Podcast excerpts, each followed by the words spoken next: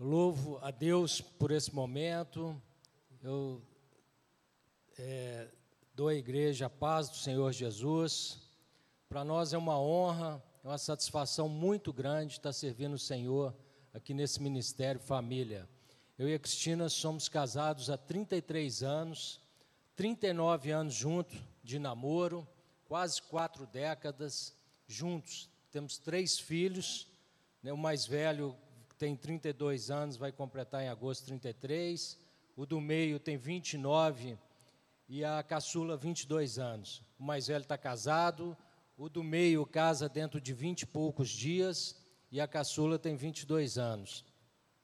E nós temos tido muita experiência com relação à família, né? E estamos querendo ajudar outras famílias. Nós vamos falar um pouquinho aqui, mas ninguém faz nada sozinho dentro de uma igreja, de uma comunidade. E nós temos aqui o apoio do pastor Silvio. Eu quero convidar aqui a sua esposa, a Cláudia Lopes.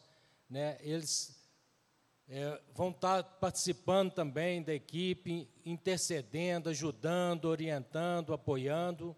Nós vamos estar à frente, mas esse casal é muito importante né, é, é, para nós, que eles estejam nos ajudando, nos apoiando né, no caminho certo, que a gente quer servir da melhor forma possível essa igreja. Também quero convidar aqui, que faz parte da equipe agora, o pastor Samuel e a Liliane Vaz. Eu, eu gostaria que eles viessem aqui à frente. Né? E não está presente conosco aqui, mas que também já faz parte da equipe, o pastor Bruno e a Rita, o Marcelo e a Alessandra.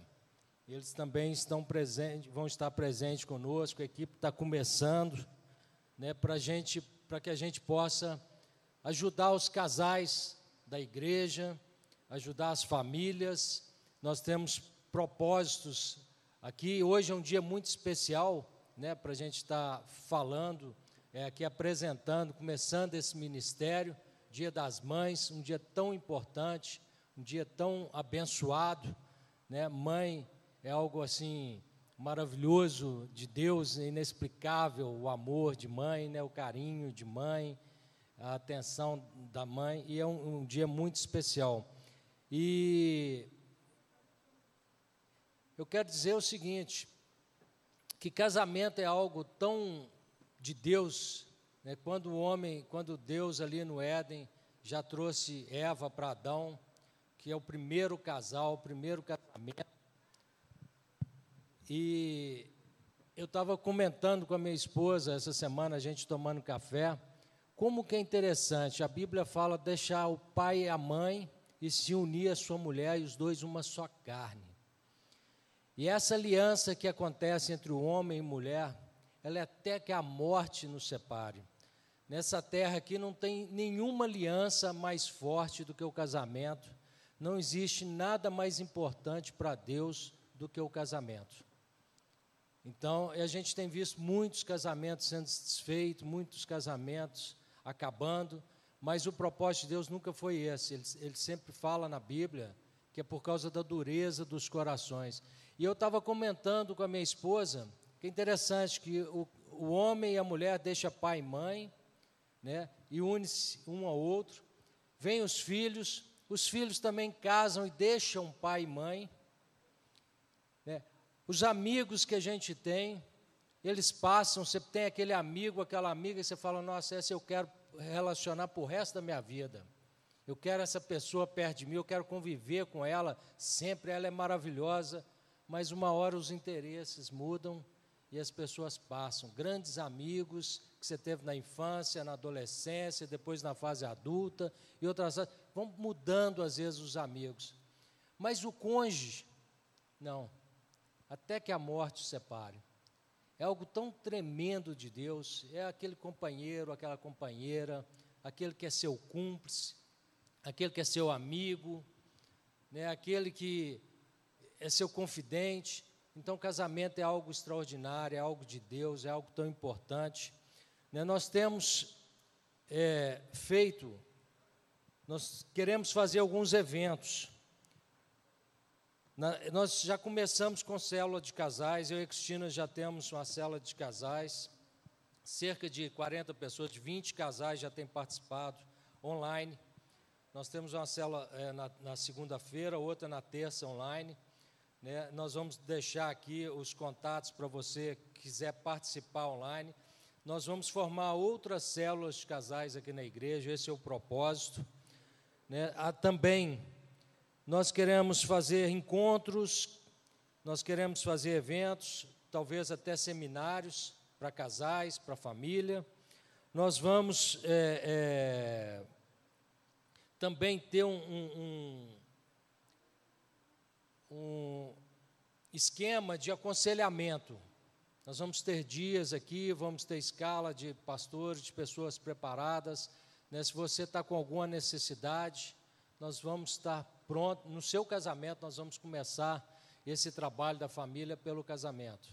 Né? Então, se você, o casamento não está bom, está tendo algumas dificuldades, né? comunicação. Eu e a Cristina, a gente tem ministrar, ministrado nas células de casais, nós começamos a ministrar a respeito da comunicação, que é um dos principais pontos, é, um dos principais pilares do casamento é a comunicação. Uma comunicação transparente, sincera, é verdadeira, é um ponto principal para todas as outras áreas do casamento dar certo. E nós falamos sobre a comunicação do, no casamento nas finanças, a comunicação na área sexual, a comunicação na criação dos filhos, e temos falado sobre o perdão, sobre maturidade, sobre a aliança e tantos outros temas importantes a gente tem abordado é, a respeito do casamento. E a gente já tem visto testemunhos e pessoas que têm é, é, é, sido impactadas por isso. Né? Então eu, eu quero pedir aqui você, no final, quando terminar, você que está aqui presencialmente, né, nós fizemos esse papel, que é que você preenche os seus dados e você, ao final, deixa naquela mesa lá e nós vamos entrar em contato com você. Você que precisa de um aconselhamento, né? Você também que tem experiência já de trabalhar com casais e quer fazer parte da equipe, depois pode nos procurar também, que nós vamos estar é, tá falando com vocês. Eu quero deixar aqui o contato do WhatsApp, não é isso? Para que você possa, você que está em casa, possa fazer contato conosco, nos mandar esse WhatsApp aí, que a gente vai agendar e vai marcar para conversar com você. Você pode mandar o WhatsApp no 31 998 63 0409 31 998 63 0409 ou pelo e-mail família mineirão arroba lagoinhamineirão.com família mineirão arroba lagoinhamineirão.com quero agradecer a presença do pastor Silvio né, do pastor Samuel, que dá uma salva de palmas para essa equipe aqui, gente, desses homens de Deus, essas mulheres de Deus que vão estar servindo o Senhor aqui. Glória a Deus por isso. Eu vou agradecer ao pastor Samuel, ao pastor Silvio, e as mulheres eu vou pedir que permaneçam aqui, que a gente vai ter um bate-papo. Enquanto a gente arranja aqui, gente, os adolescentes que estão presentes e as crianças, tem lá uma turma lá fora já preparada esperando por vocês. Podem seguir. As crianças vão ser ministradas e os adolescentes também no resenha.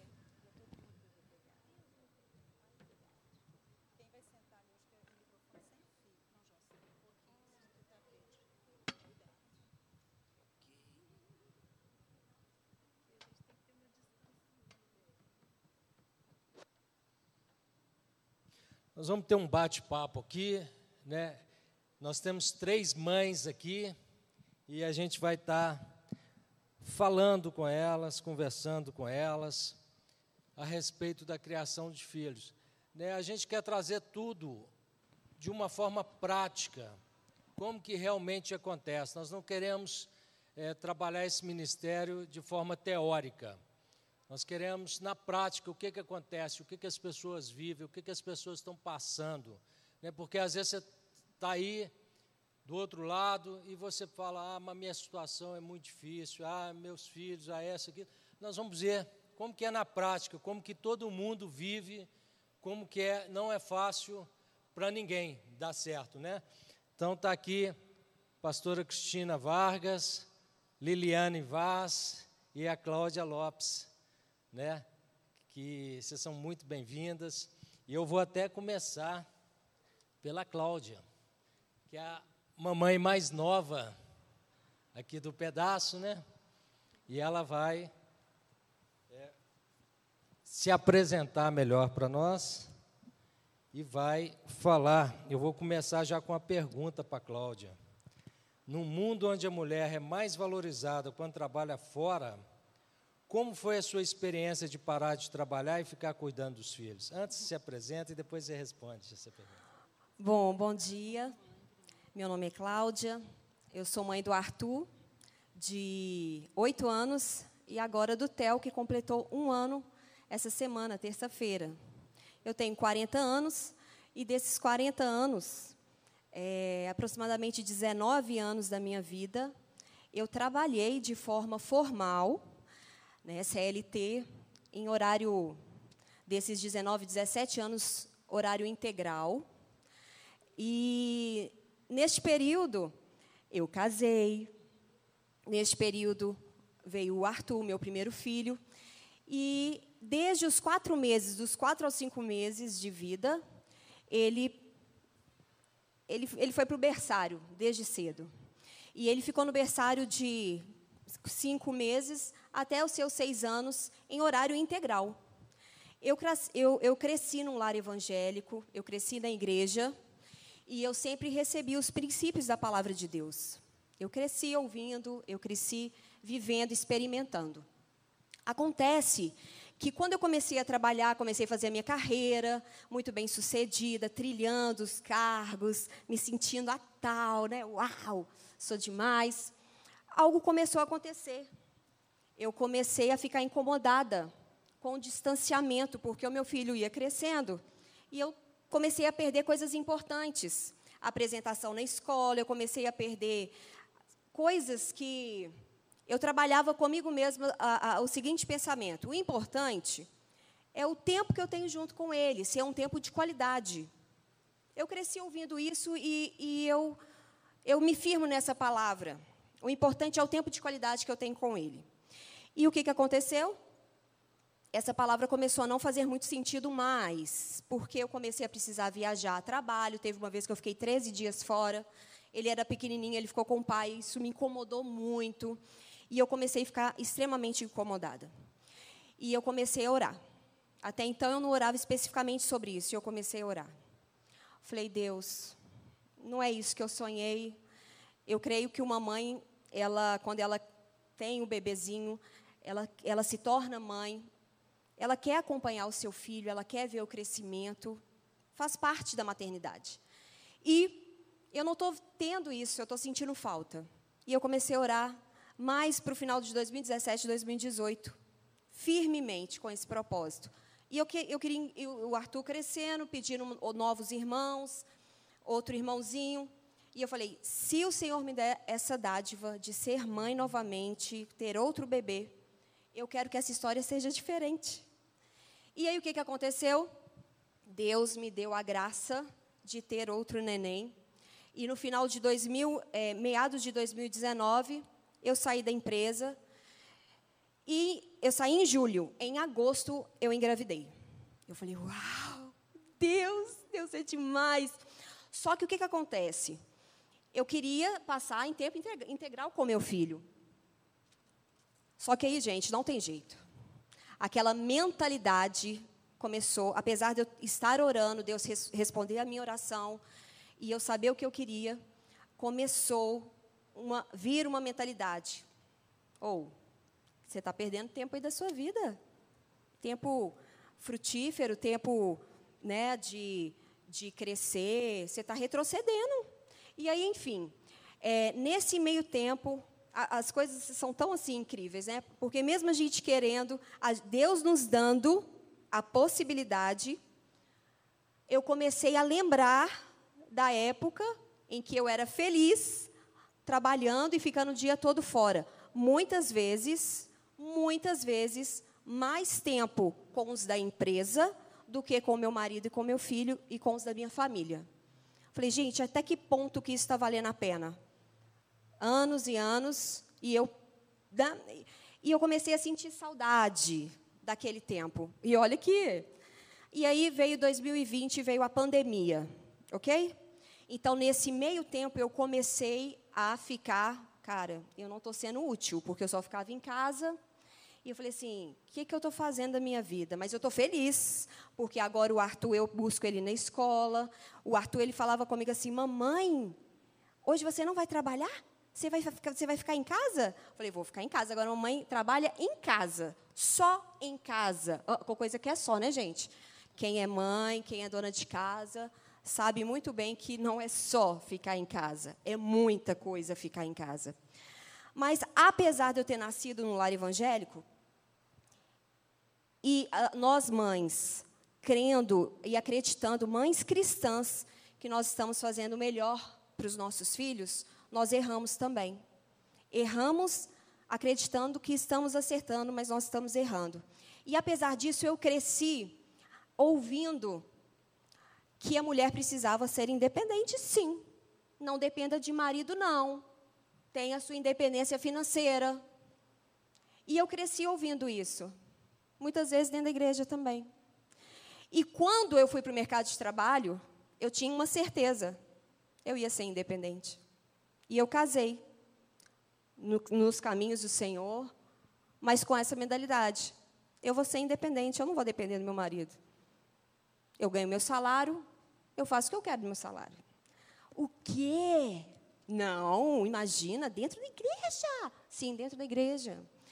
E aí eu comecei a perceber, sim, que eu estava impregnada por um movimento, por uma mentalidade que, não, que extrapola de um movimento que está no mundo, que extrapola e se torna um estilo de vida, uma mentalidade. Por mais que você queira andar nos caminhos do Senhor e você ande nos caminhos do Senhor, uma hora, ou duas ou três, e vocês que acompanham casais, vocês sabem disso, que essa motivação dessa independência que nasceu no inferno, ela entra para dentro das nossas casas. E aí, neste tempo, eu comecei a refletir muito em Romanos 12. Não se amolde a este mundo, aos valores de, deste mundo.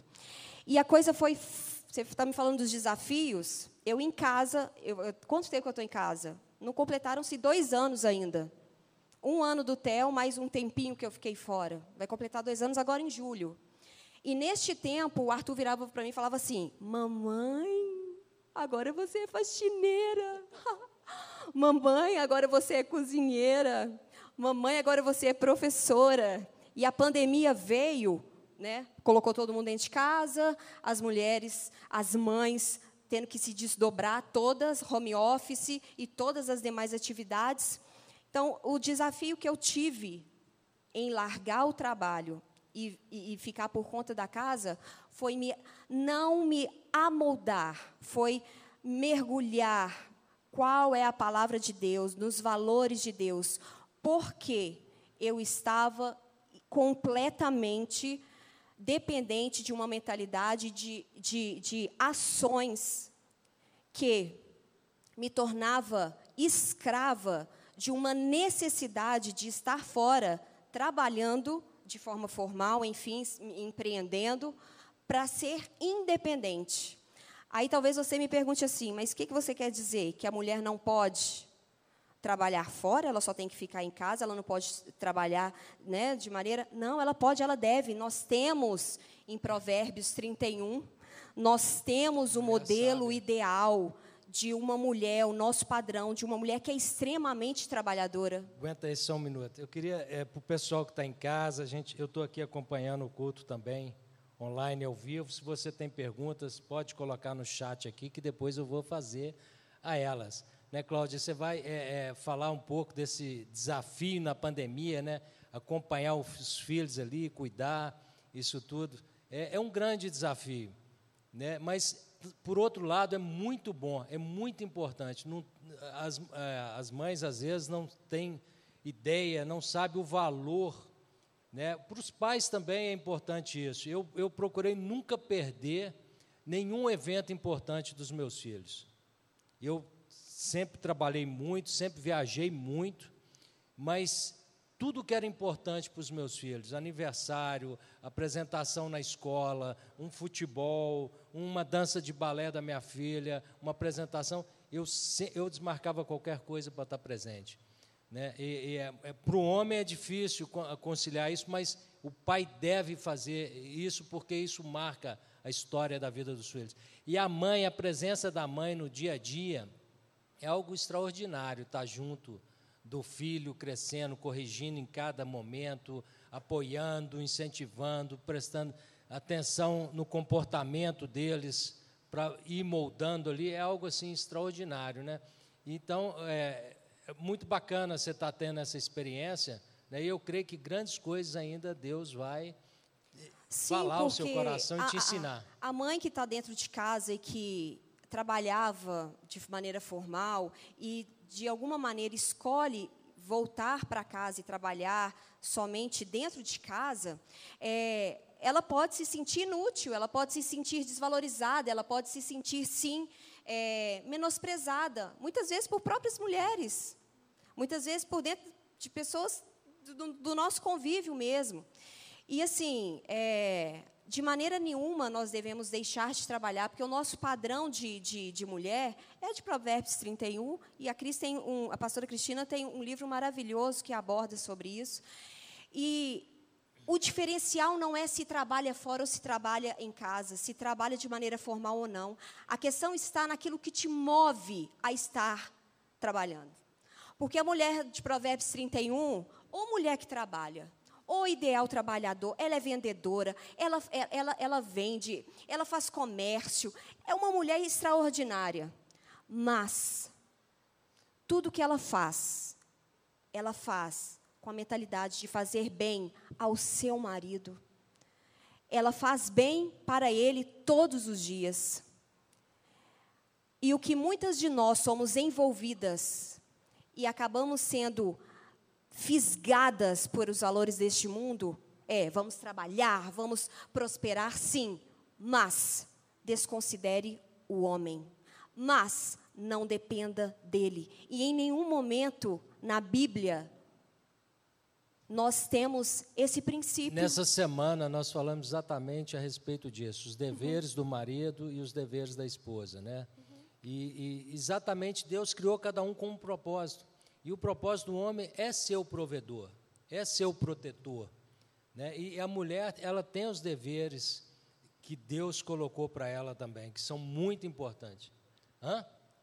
Tem seus deveres, né?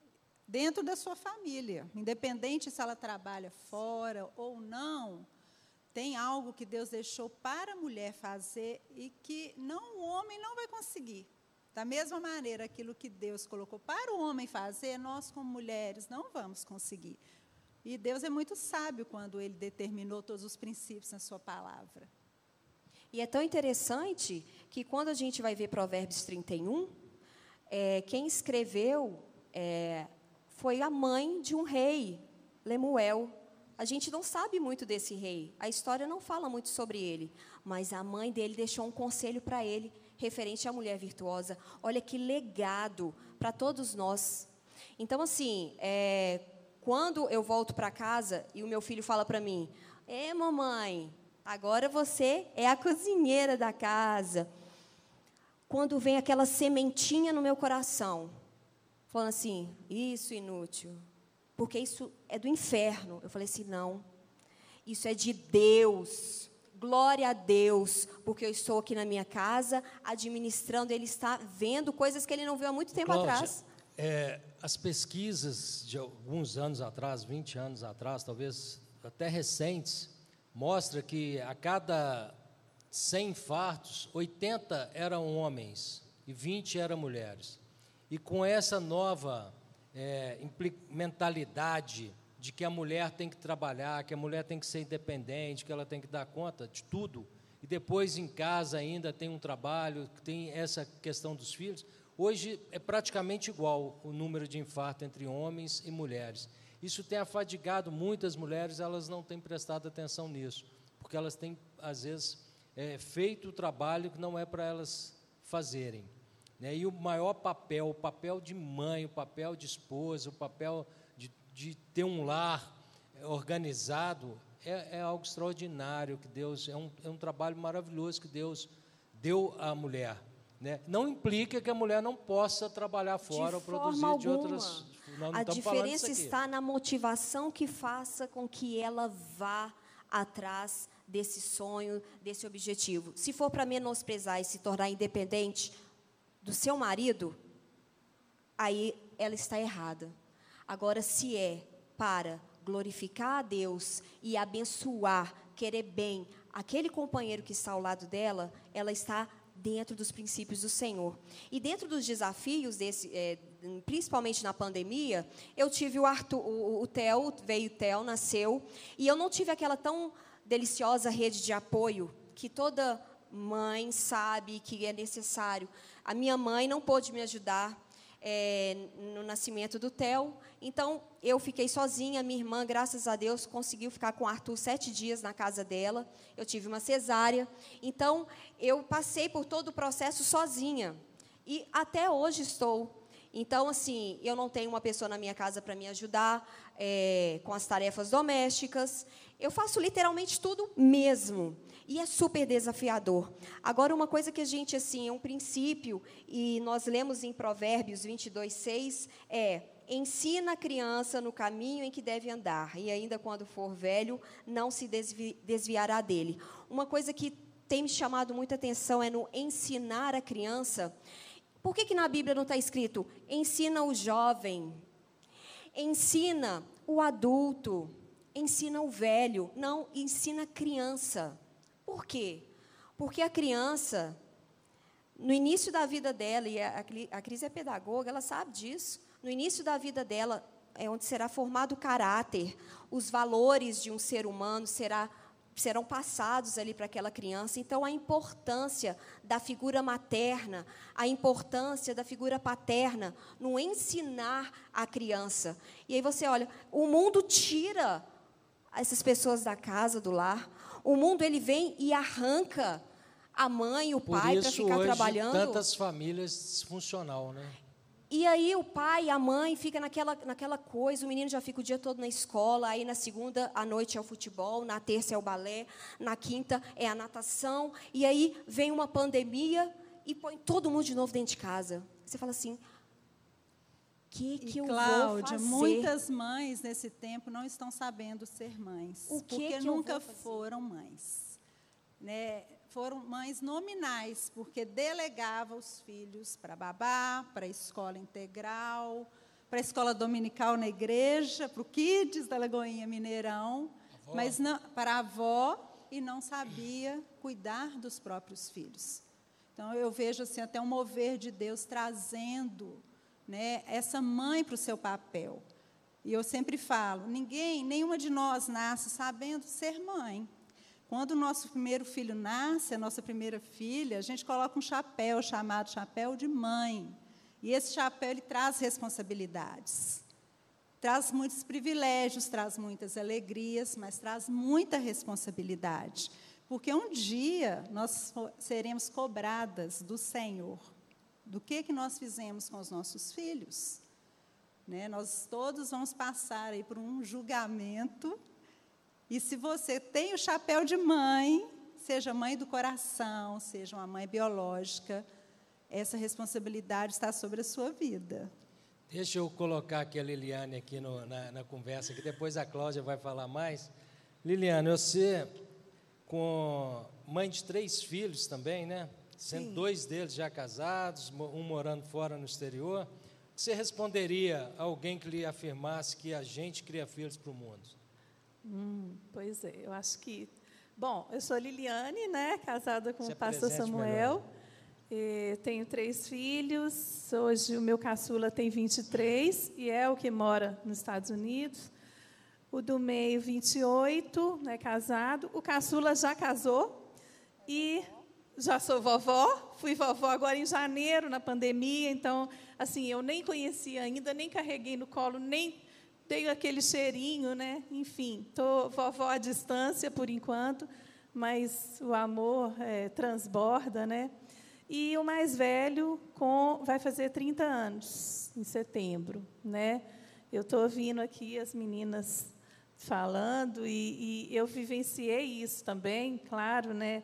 É, essa, essa dúvida de deixar o lar e trabalhar fora, né, em virtude da cobrança da sociedade. Né, eu acho que os últimos 30, 40 anos, as mulheres têm sido muito cobradas pela sociedade de estar é, desenvolvendo as suas carreiras, né, de, de ter uma independência financeira.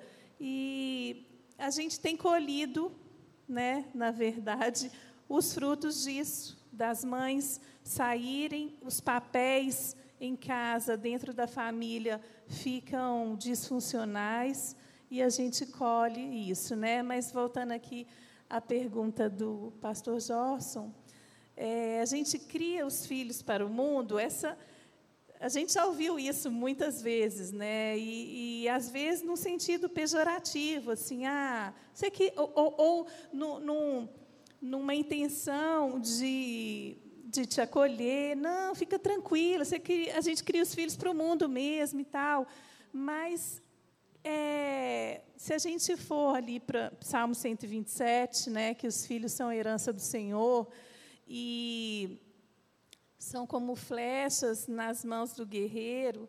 Quais são essas flechas que a gente tem lançado para o mundo, né? A gente não cria os filhos para o mundo, mas a gente cria, a gente lança sementes que podem transformar o mundo. Né? Eu acho que isso é, é o mais importante. E, e para que isso aconteça, para que essas flechas estejam com o caráter de Cristo, né? com amor, com com esse DNA de Jesus mesmo, a gente tem que se preparar para isso, né? para esse lançamento. Então, a Cláudia, que está com as crianças ainda pequenas e ensinando no caminho, né? É, como atitudes, pegando na mão, seguindo, indo para a igreja, vamos orar, vamos fazer o devocional em casa.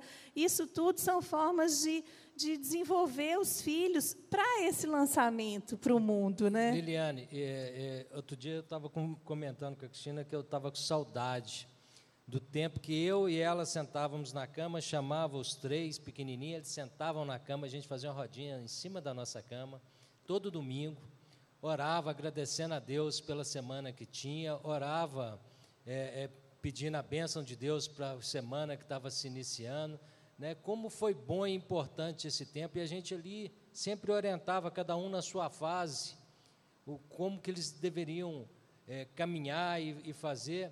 E eu me lembro que quando eles foram para a faculdade, né, aquele momento que tudo des, vem, aquele deslumbre com o mundo, muito conhecimento, muita coisa, às vezes eles se afastam um pouco de Deus, às vezes eles não querem vir mais para a igreja, ficam distantes.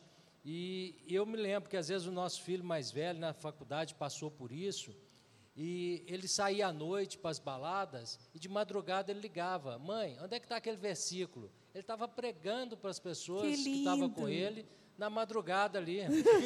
Mas é, é por quê? Porque houve esse ensinamento na criança, inculcou, não... inculcou na é, criança eu ficava, a palavra. Meu Deus, o que está acontecendo? Como Ai. assim, né? Parece uma coisa tão contraditória. Está lá na balada, mas está pregando, querendo saber versículo. Na minha cabeça tinha hora. É. Depois eu vou contar para vocês. Mas é, é, é sofrido, é, é, doloroso, mas aqui, no, é, no fundo, é, isso aí vocês aqui plantaram. É nós, como pais, nós temos essa missão, essa responsabilidade. Vale a pena o investimento. Às vezes a oh. gente acha que é em vão e a, a palavra nunca é por isso que, essa, que volta vazia, né? E ela fica ali encucada, ela fica ali dentro. Uma hora ela vai germinar. É, sem dúvida, sem dúvida é isso. Você tem experimentado já o ninho vazio, a síndrome do ninho vazio? Conta pra gente. Ah, gente, como então, é que é lidar com isso? Olha, Deus é tão maravilhoso que assim, esse sentimento, essa, essa síndrome aí que em algumas culturas e psicólogos colocam como esse momento de sofrimento dos pais, da família como um todo, né? Mas a mulher mais sensível sente mais, né? É, esse momento. Só que a gente tem que lembrar que a gente já teve lá atrás algumas experiências pequenas, quando você deixa o seu filho na escola a primeira vez e você sai dali da escolinha, vai para casa. Paguetando o mico. Meu Deus, então, o menino está ali, às vezes, até brincando e tal, feliz, e a mãe vai embora para casa. Já é, já é uma pílula, já é uma experiência que Deus está te preparando para lá na frente, né? Eu tenho vivido a síndrome do ninho vazio, assim, de forma menos profunda, menos traumática, é, em virtude até de, de sermos cristãs e termos já nessa caminhada aprendido muito com a Foi palavra se de Deus. Isso, a gente vem se tempo. preparando para isso, né? Eu, uh, meu primeiro momento, assim, eu vim. 2017 foi um ano muito pesado para mim, que eu perdi minha mãe, depois meu pai, depois meu padrasto. E no ano seguinte, o meu caçula foi estudar fora, passou no vestibular para o interior de Minas e tal. Foi morar fora. Em agosto, isso foi no início do ano, em maio, o meu filho mais velho sofreu um acidente de carro gravíssimo. É, Deus teve misericórdia e poupou a vida dele por questões de milímetros, ele não ficou tetraplégico, mas a namorada faleceu, a sogra faleceu. Foi um acidente muito grave. E em agosto, meu filho do meio casou. É, assim, meu coração estava apertadinho, né, com, com todas essas situações que eu vinha vivendo, mas graças a Deus eu não me afundei na depressão, na tristeza, né, que assim não foi fácil. Eu me lembro de um momento lá em casa que eu fechei a porta para ir trabalhar. Todo dia eu despedia de Samuel, eu despedia de algum filho, né? Porque os dois já tinham ido embora. E em 2018, meu filho mais velho, que morava com a gente, que é esse que teve o acidente, também foi morar no interior. Então, ficamos só eu e Samuel. E aí eu fechei a porta para ir trabalhar. Naque, eu sinto até hoje assim, uma dorzinha, assim, um vazio. Ai, e agora? Só somos nós dois. E aí, gente, é, graças a Deus a gente superou isso. Foram pequenos momentos de, de tristeza e tal, mas eu quero trazer para vocês a importância da gente, nesses momentos, estar preparados para para você própria, as mulheres, elas precisam de. São oportunidades que Deus está nos dando enquanto mulheres, de olhar para dentro de si: quem sou eu? O que, que eu posso fazer agora? Meus filhos, graças a Deus, estão aí, porque é, é, é o crescimento da vida, é o desenvolvimento deles, sair para trabalhar ou casar. É uma né? bênção deixar ir, né? A é uma tem bênção. Preparar para isso. É. E é, é, um momento que Deus é, é, é abençoa para que a pessoa também possa curtir, porque possa viver, Sim. ter tempo para ela. Não, né? e é a evolução, e é o caminho que Deus tem para eles também, enquanto é, é, seres humanos que glorificam o Senhor, eles vão glorificar no casamento, vão glorificar no, no trabalho. Então, é importante que a gente libere, corte esse cordão umbilical de uma vez para o crescimento de todos. E outra coisa, às vezes a mulher se dedicou extremamente para aquele filho, cresceu e tal, e casou, e não tem relacionamento com o marido, que é um outro problema, né? A gente aqui está falando do nosso dia a dia, viu, pessoal? Então, assim, é, é, graças a Deus, a gente. Eu, eu já tinha tido uma crise conjugal em 2013, mais difícil, mais pesada, e Deus restaurou meu casamento. E desde então, eu vivia um novo casamento com Samuel. Então, quando os meus filhos é, é, é voaram, né, eu tinha meu marido ali, a gente estava firme, um apoiou o outro e foi maravilhoso. Liliane, então, é importante é esse... Só te interrompendo, que esse ponto é importante. A gente sempre fala para os casais, quem vai na célula nossa já ouviu isso várias vezes. Cultive o seu casamento. Começaram só os dois. E com a graça de Deus vão ficar só os dois. Só que muitos casais se separam com 25, 30 anos de casado. A gente leva um susto. Gente, tanto tempo de casado separou. Porque os filhos saíram, né? o ninho ficou vazio, e o motivo do casamento eram os filhos. Aí ficam dois estranhos dentro de casa. Quem é você? Do que você gosta? Às vezes, dormindo em quartos separados. Já ouvi muitos casos assim. Não têm um bom relacionamento e não se aguentam. Então, a nossa vida não pode ser em função dos nossos filhos, porque é um dia eles vão nos deixar. É isso. Né, Liliane? É muita. É, casamento, às vezes, a mãe dedica demais aos filhos e larga o marido de lado. Né? Então, isso não pode acontecer. O papel de mãe tem que ter equilíbrio. Né? E exemplo, é né? Porque se a gente está ali junto, o casal, os filhos estão vendo isso o tempo todo. Não é porque eles cresceram que eles não. não o ninho está vazio, gente, mas o amor está aqui transbordando sempre. Né?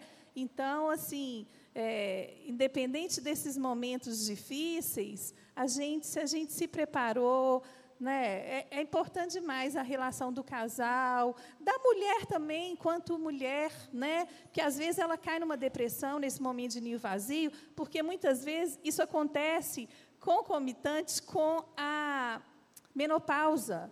Então, a mulher, às vezes, ela já está frágil por uma questão hormonal, né? e aí o filho vai embora. Então, a gente tem que ter cuidado, a gente está aqui para aprender todos os dias, cuidar da nossa relação com o marido o tempo todo, da nossa relação nós com nós mesmas, enquanto mulher, enquanto mães, né? saber o que, que a gente quer, nos descobrir aí nesse momento da maturidade. Né? Gente, hoje eu cheguei aqui um pouquinho mais cedo e estou vendo um monte de coisa que precisa ser feita na igreja para o culto começar né? Então é uma outra coisa que a gente, é uma outra oportunidade que Deus nos dá de ajudar aqui na igreja, ajudar numa célula, ter uma célula, sabe? É... Fazer um projeto que você sempre quis, mas não teve tempo. Não teve tempo. Fazer isso. com casa, São com mãe, agora está é mais É muita oportunidade que a gente Sim. tem, viu, gente? Pra São gente... tantos assuntos, gente. Não, o gente, tempo passa tão não, rápido. É tão interessante, só para fechar isso aqui, a vida da mãe é feita de ciclos. Então, no meu caso, eu estou no ciclo de dedicação, sim, para a criança, para o ensino, para ser, sim, o exemplo da formação do caráter de um ser humano que Deus me deu para legado e glorificar a Deus. Mas vai ter um momento nessa, nessa, nesse desafio de ser mãe em que essa estação ela vai ficar mais, vai passar Tudo e vai chegar outra estação. Então, o segredo é esse: curta e viva dentro das vontades do Senhor, do princípio que Deus criou, e está aqui na palavra dele, está tudo aqui. Aquilo que Deus tem para a gente no tempo de hoje. Se hoje eu tenho uma criancinha, dedique-se a ela no tempo de hoje trabalhe formalmente, seja uma empreendedora, trabalhe somente em casa, naquilo que Deus te criou e te der lá na sua vontade, no seu sonho, para fazer que vai agradar o coração dele, mas que você vai ser exemplo, que você vai ser um imitador de Cristo, como Paulo lá em 1 Coríntios disse né, para os cristãos: olhem para mim, imitem a mim, porque eu sou imitador de Cristo, que nós mães possamos ser, sim, imitadoras de Cristo, para que os nossos filhos, os nossos pequenos, possam olhar para a gente e falar assim: eu quero ser como mamãe e papai. E se estiver lá na balada, mãe, pai. Isso, isso, tudo com muita sabedoria, né? Porque a mãe também não pode idolatrar o filho ou colocar ele no centro de, de tudo. Né? Deixar o casamento, botar o filho na cama, no meio do casal. Né? O casal precisa de ter é, o tempo de namoro, precisa ter a privacidade dele tudo com muita sabedoria, muito equilíbrio. Né? Ser mãe é, é, muito legal, eu creio que deve ser muito legal, né? porque ser pai já é muito legal, é, mas os filhos não podem ser o centro. Né? Eu vou passar agora uma é, pergunta. É, só, só completar o que a Cláudia estava falando, eu estou me lembrando aqui, quando o meu filho do MEI nasceu, o mais velho tinha três anos e três meses, eu com aquelas duas criancinhas, Teve um dia, Cláudia, que eu estava tão cansada que eu sentei na cama na hora que eu tive um tempinho, que eu falei: Meu Deus, quando eu vou ter vida própria novamente? Porque era, acabava com um, mexia com o outro, Mas tudo passa, né? Eu falo que é um tra trabalho braçal essa fase, a gente fica esgotada fisicamente, mas passa, tem que ter paciência. Eu Faz tenho parte. vivido essa fase, estou bem cansada, né? Eu tenho visto assim de maneira visceral, né, o fruto do Espírito Santo sendo manifesto na minha casa, ou às vezes até não sendo, né? Principalmente na parte dos para casas. Às vezes eu vejo um chinelo assim, ó, voou. Aí, eu, em vez de acertar o menino, eu acertei o óculos do menino que estava na mesa, oh, quebrei Não pode acertar o marido, eu falei assim, não pode não. Coisa, misericórdia, faltou, faltou o domínio próprio. Jesus tem misericórdia. E Deus tem me ensinado tanto nessa, nessa fase de um ano que estou cansada. Eu, gente, quem é dona de casa sabe. Agora eu posso falar porque eu sou dona de casa, eu tenho autoridade para falar. Nossa, agora adorei. Olha só, quem é dona de casa sabe, se você varrer a casa três vezes ao dia, vai sair sujeira. Antes, quando tinha uma pessoa lá na minha casa que me ajudava, ia uma vez por semana, quando eu varrei, eu falava assim, gente, essa mulher ela não fez direito. Ela não fez direito. E aí hoje, quando eu varro de manhã, à tarde e à noite, ainda sai um cabelinho, porque o meu filho está engatinhando, então eu tenho que mais que e nunca. E a pia da cozinha que nunca fica vazia. Assim. E toda vez que eu estou varrendo a casa e eu falo, eu já varri, já saiu essa poeira e tem poeira de novo, o Espírito Santo fala comigo, é assim na sua vida. Permita-se ser transformada, ser liberta. Receba uma transformação na sua mente pela minha palavra. Deixe-se ser transformada. Deixa eu tirar todos os carrapichos. Deixa eu tirar essa mentalidade do capeta que está aí agada em você, querendo ser essa independência, essa, essa, vocês já entenderam? Então é, é, é maravilhoso, sabe? Poder dói, dói e dói, mas é um processo de libertação, quando o Espírito Santo ele começa a levantar a poeira e fazer essa faxina. Muito, muito bacana isso, a gente ouvir a Cláudia, né? É, é, com essa experiência que ela está vivendo agora, como que não é fácil para mãe nenhuma, não é fácil para ninguém, né? É, é, essa luta, esse crescimento, amadurecimento como mãe, como esposa, como dona de casa, como profissional. Mas os maridos podem ajudar, né? Podem pastor Silvio ajuda lá bastante. Viu, maridos? Viu, pastor Silvio? Ajuda ajudar. a Cláudia, varre o chão, ajuda ela. Mas é tão gostoso também, Os maridos também, precisam sabe? ajudar, gente. É gostoso demais quando você vê assim, eu errei com meu filho. E você vai lá e pede perdão para ele. Quantas é experiências é com o Arthur. Eu pedi perdão para ele, chorei junto com ele. Precisei corrigir, falei uma, duas, três, quatro né, vezes, ele não resolveu, não mudou. E a gente vai lá, tem que dar os Corrige. limites. E eu estou vivendo o que eu pedi para Deus: o ensinar, o caminhar. Não, e esse pedir perdão é ensinar eles humildade, é ensinar eles que eles, nós somos humanos, que nós erramos, né, porque eles criam ali um, um super pai, um super mãe, um herói, e na verdade nós somos falhos. E quando a gente pede perdão, a gente está ensinando eles que eles também são falhos, que eles também têm que pedir perdão, que esse é o caminho, né? Foi bacana também aí a Liliane colocando essa experiência do ninho vazio, da, dos filhos crescidos. Agora eu quero fazer uma pergunta para a Cristina, porque o nosso tempo está voando. É, é papo gostoso, passa rápido, né? E a gente tinha tanta coisa ainda para falar, mas eu quero perguntar para a Cristina, que também é mãe de três filhos adultos já, já passou por várias etapas com todos eles. E eu quero, Cristina, qual fase você precisou orar mais com mais intensidade por eles. Conta um pouquinho aí da, da sua história como mãe, se apresenta. Bom, gente, bom dia, né? Estou que falo aqui, não dei bom dia ainda. Eu fui mãe aos 19 anos. No ano que eu completei 19 anos, eu fui mãe. E quando eu vi o meu filho mais velho, eu olhei para aquele bebê, uma menina. Eu não era convertida ainda, não conhecia o Senhor Jesus. Eu lembro de, na maternidade, e eu choro toda vez que falo de filho, né? Eu olhei para aquele menino, eu falei: "Meu Deus, eu vou ter que dar conta desse menino". Me veio assim um medo porque eu era uma menina. Eu não sabia o que eu ia fazer com aquele menino nos braços. Mas graças a Deus, né? Deus foi me capacitando, minha mãe me ajudava muito. E eu fui superando aquelas dificuldades. Como a Cláudia, quando a minha terceira filha nasceu, são dois rapazes e uma filha, ela estava com nove meses, o Espírito Santo falou para eu deixar meu trabalho.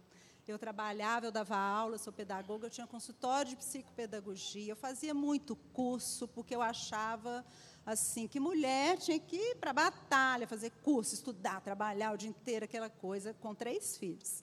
Mas o Espírito Santo falou no meu coração: o seu lugar é dentro da sua casa, cuidando dos seus filhos. E a partir dessa experiência, eu perdi totalmente a vontade de trabalhar. Arrumar para trabalhar para mim, para sair para trabalhar, virou um sacrifício, até eu pedir demissão. Mas eu conheço muitas mães que são excelentes profissionais e se dão muito bem. Isso não é regra, tá, gente? A gente está falando isso, mas cada uma tem a sua experiência. Eu conheço mães médicas, que são excelentes profissionais, dentistas, trabalham muito e dão conta. Deus, para cada um, vai ter ali um processo. E o meu foi esse. E eu, o Josson perguntou, a fase mais difícil foi com meu filho mais velho, quando ele entrou para a faculdade, que parece que ele esqueceu tudo que ele tinha aprendido. E deu muito trabalho. Por mais de dez anos, eu orei, eu jejuei, eu clamei a Deus pela vida dele. Nessa manhã especial, tem um versículo que eu quero deixar para essas mães que estão nos assistindo, que estão aqui, que têm orado pelo seu filho que saiu dos caminhos do Senhor. Às vezes eu olhava para o meu filho e falava, Jorge, eu não acredito que ele saiu da minha barriga. Como que ele pode estar assim, irreconhecível? Porque o pecado distorce tudo na vida da pessoa. E eu lembro que nas madrugadas eu acordava, ele não tinha chegado, eu ficava chorando, eu chorava muito. E uma madrugada o Senhor me deu uma palavra em Jeremias 31, 16. Assim diz o Senhor. Gente, eu choro porque eu lembro que eram experiências muito fortes que eu tive com esse meu filho. E eu lembro quando Deus me deu essa palavra. Assim diz o Senhor: reprime a tua voz de choro e as lágrimas de teus olhos porque há recompensa para as tuas obras, diz o Senhor, pois os teus filhos voltarão da terra do inimigo. Então, a partir do dia que Deus me deu essa palavra, eu acordava de madrugada, chorando, aflita por causa do meu filho. Eu li essa palavra para mim. Reprime, Cristina, essa sua voz de choro. Reprime, porque Deus está fazendo a obra na vida do Rafael. Ele vai voltar da terra do inimigo. E eu orei, clamei, claro, o Josson também, mas como o pastor Márcio Valadão fala, ninguém ora por um filho como uma mãe. E eu tive muitas experiências com ele, de ter que interceder muito. É, tive uma experiência linda quando ele viajou com um amigo e o pai desse amigo, o amigo dele tinha acabado de perder a mãe e esse menino estava terrível de revoltado, de rebelde. Eles foram para um sítio lá na cidade do interior com o pai. E o pai desse menino falou: Meu filho, eu tenho uma profeta aqui na cidade, vou levar você lá para orar por você, que eu não estou te aguentando. E o Rafael, meu filho, estava com ele. E quando chegou na casa dessa profeta, ela falou: Eu vou orar pelo seu filho, falou com o pai do menino, mas eu tenho que falar uma coisa para você, falou para o meu filho. Aí ela foi com muita autoridade, só não aconteceu nada na sua vida de pior porque toda vez que você sai de casa, sua mãe fala comigo, era Deus falando: Senhor, eu te entrego o Rafael nas tuas mãos. E era essa palavra que eu falava toda vez que ele saía de casa: Senhor, eu coloco o Rafael nas tuas mãos. Naquele momento, ele foi tão impactado que ele me ligou, falou: Mãe, você tem que conversar com uma pessoa. E ele colocou aquela irmã no telefone comigo. E ela falou: não aconteceu nada na vida dele de pior, porque Deus tem ouvido a sua oração. Porque cada vez que ele sai, você fala: eu coloco o Rafael nas tuas mãos. E ali eu vi a fidelidade de Deus. Se tem alguma mãe que tem sofrido com um filho rebelde, que não quer saber do Senhor, não quer saber de ir para a igreja, nem pega mais na Bíblia, continue firme e forte, porque Deus ouve a oração das mães. E nesse processo, Deus me ensinou muito. Como eu aprendi. Um dia eu estava fazendo um bolo lá em casa, enquanto eu fazia o bolo, eu orava, Senhor, olha o Rafael, como que ele está. Tem misericórdia que eu já não estou aguentando mais, sem eu viver a situação. O Espírito Santo falou comigo, está vendo esse bolo? Você vai pôr ele no forno. Se você tirar ele antes da hora, ele não vai ficar bom. Eu estou trabalhando na sua vida, ainda não está na hora. É com você. Então Deus estava trabalhando muita coisa comigo. E mal sabia ele, né? E mal sabia eu que tudo isso que eu vivi com meu filho hoje serve para o ministério, para os aconselhamentos, mas o mais lindo foi a restauração de Deus. Ele nunca tinha namorado ninguém, nunca tinha gostado de ninguém. E eu sempre orando, né, gente? Tem que orar pelas noras, tá? E eu tenho um segredinho. Desde que eles eram pequenos, Senhor, eu já amo as minhas noras. Eu orava assim, ora sim, quem tem filho. Eu já amo, elas são uma benção, elas vão agregar a família, acrescentar. E eu sempre orei assim. Aí ele, mas ele nunca tinha gostado de alguém especial. Ele ficava nas baladas para minha meu desespero, né, gente? Que quando às vezes eu via alguém, eu falava, meu Deus, tem misericórdia, não é essa? E não, Senhor, porque mãe sabe, né? Mãe bate o olho, né, Liliana? Não, Jesus, tem coisa errada aí. Não é essa. Essa não é a minha nora que eu amo. E um dia ele conheceu uma moça. E quando ela chegou, testificou, o amor por ela já estava gerado no meu coração, de tanto que eu orava, e eu sabia que era ela. E quando eles começaram a namorar, ele foi se quietando, ele foi, se voltando mais para Deus. Ela de família cristã também, mas também estava meio que desviada, e ele foi trazendo ela para Jesus. E eu tive uma grande recompensa, que faltando um pouquinho para eles se casarem. Ele me escreveu para mim e para o Josso uma carta. Nessa carta ele pediu perdão por tudo que ele tinha nos feito sofrer, ele reconheceu tudo que a gente fez por ele, gente. Não, não é em vão o nosso trabalho no Senhor na vida dos filhos, o que a gente semeia. Ele foi contando os detalhes de tudo que a gente proporcionou para ele, do tanto que a gente orava, dos ensinos, e pedindo perdão, reconhecendo ali o erro, e no final, ele um convite: vocês querem celebrar o nosso casamento? E eu lembro que numa das minhas batalhas de oração pelo Rafael. Um dia eu estava até no carro dirigindo, às vezes eu ficava brava e orava com raiva. Senhor, tem misericórdia. Também o casamento dele vai ser o casamento mais lindo que todo mundo já viu, porque vai ser no Senhor. E eu ia dirigindo e declarando, brava com, com o mundo espiritual. E foi um casamento lindo. Maravilhoso. Eu postei até essa semana no Instagram uma das fotos que eu mais gosto desse casamento, que era eu conduzindo ele ao altar porque naquele momento eu vi que Deus fechou um ciclo, né? Tudo tinha ficado para trás, de dor, de vergonha, muitas vezes a gente ficou muito envergonhado com as atitudes dele, de julgamento das pessoas, porque às vezes as pessoas dentro da igreja, elas julgam. Se você tem às vezes, né, o filho que está desse jeito, as pessoas julgam. Infelizmente, eu, eu passei por isso dentro da igreja, dentro da família de pessoas julgando, isso doía muito meu coração. Então, quando eu conduzi meu filho ao altar, foi assim uma recompensa.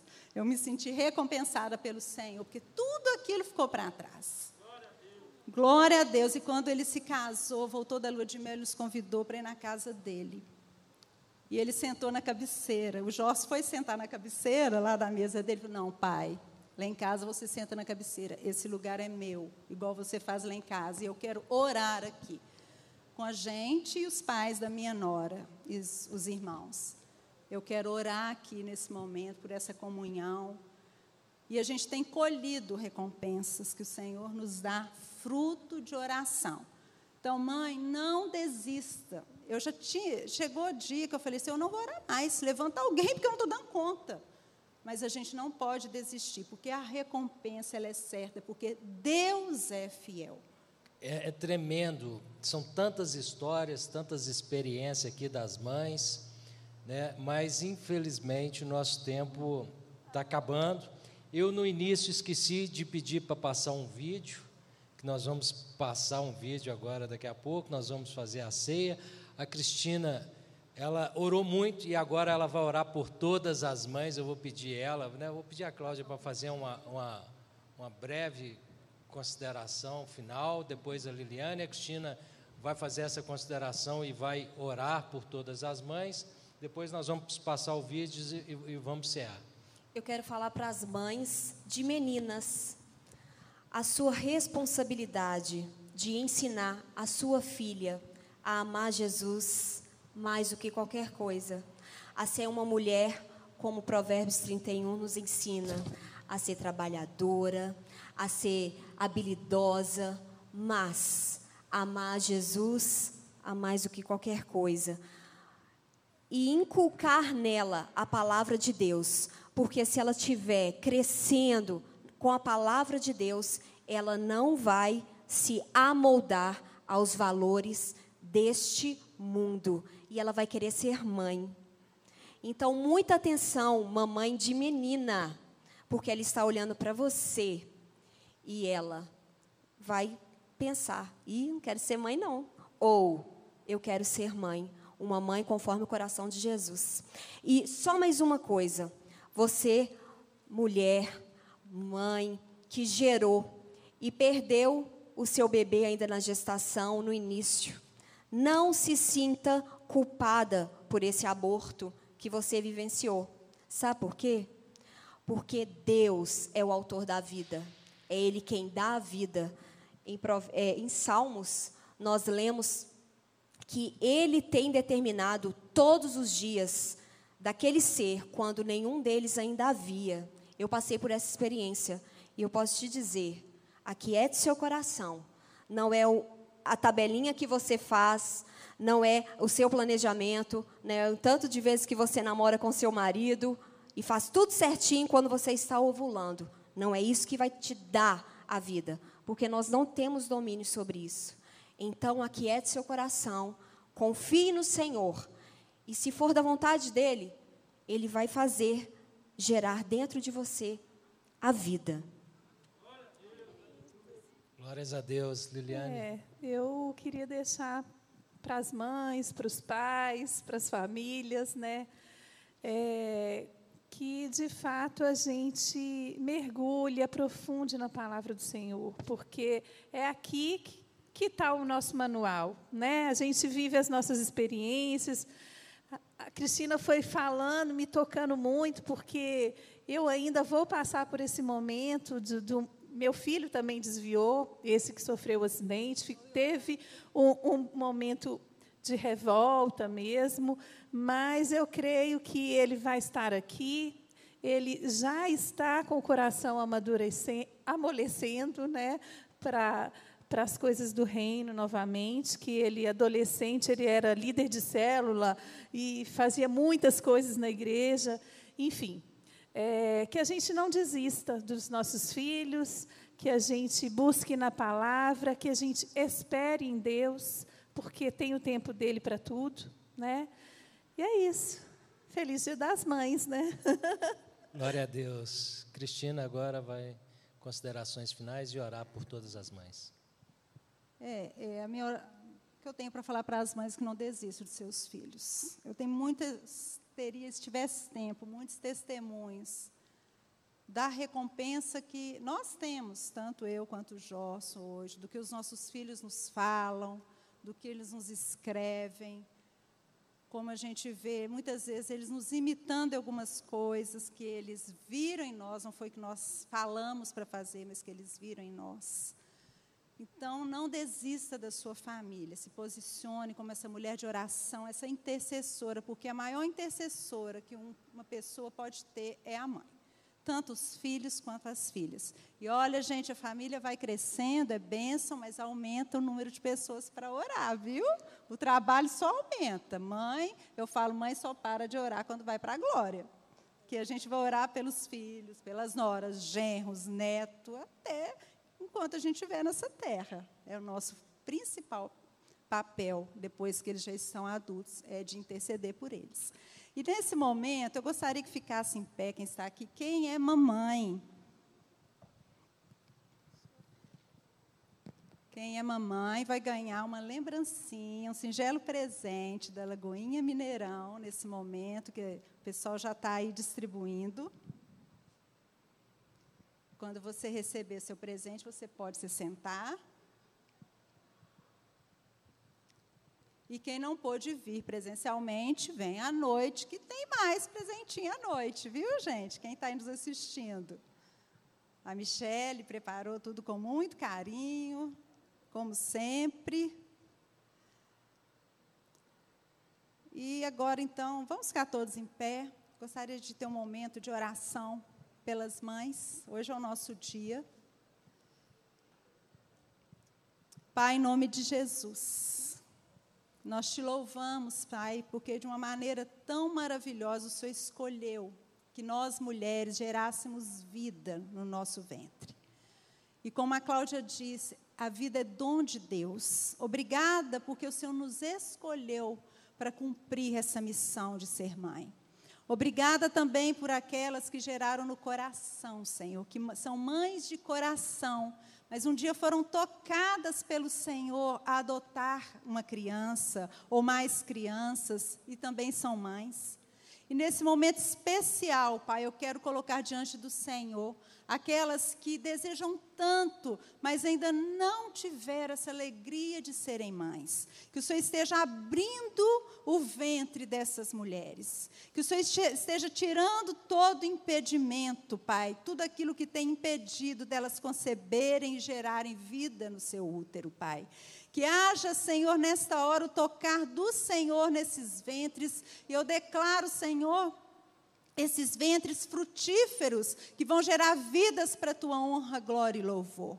Pai, eu oro também apresentando diante do Senhor aquelas mães, Pai, que têm clamado pelos seus filhos, que têm chorado porque os seus filhos têm andado num caminho de rebeldia, de pecado. Aquelas mães, Pai, que têm visto os filhos, Pai, tão, Senhor, num caminho de pecado, tão deformados pelo pecado e por isso seu coração tem se entristecido. Eu apresento diante do Senhor o coração dessas mães, assim como o Senhor me consolou tantas vezes com essa palavra de Jeremias 31, 16. Eu declaro sobre a vida dessas mães, reprime a tua voz de choro, porque há recompensa para as tuas obras, há recompensa para cada jejum, para cada clamor, cada oração que você tem feito pelo seu filho, pelos seus filhos, e os seus filhos voltarão da terra do inimigo, para a honra, glória e louvor do nome de Jesus. Pai, eu oro também por aqueles, Pai, que nesse tempo, Pai, não tem suas mães, não podem dar um abraço na sua mãe hoje, Senhor, e sentem a falta das suas mães. Que o seu Espírito Santo, Senhor, esteja consolando o coração de cada filho, abraçando, consolando cada filho, cada filha, Pai. Que talvez esse seja o primeiro dia das mães sem sua mãezinha querida, que o Senhor, só o Senhor pode consolar, e que o Senhor continue, Senhor, a dar sabedoria a cada uma de nós mães, cada uma na fase da maternidade que está atravessando, Senhor.